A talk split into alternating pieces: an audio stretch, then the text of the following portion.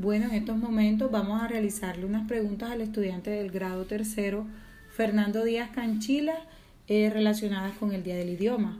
Fernando, ¿por qué el 23 de abril se celebra el Día del Idioma en todos los países de habla hispana? Porque en el 23 de abril murió Miguel de Cervantes Saavedra, máximo ponente del idioma español.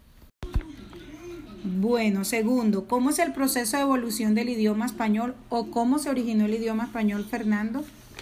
El idioma español se originó en el, en el latín, hablado desde el siglo III a.C.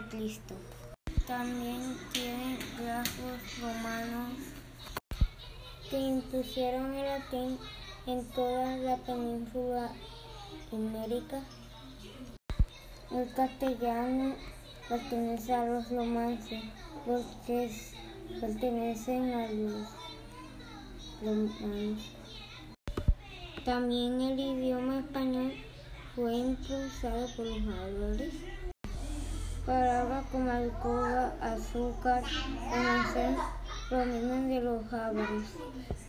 El, el idioma español ha evolucionado en los años. La creación de la Real Academia Española, la cual intenta es limpiar nuestra lengua de todas las palabras incorrectas. Se, dice español porque se originó en España y castellano porque se originó en Castilla.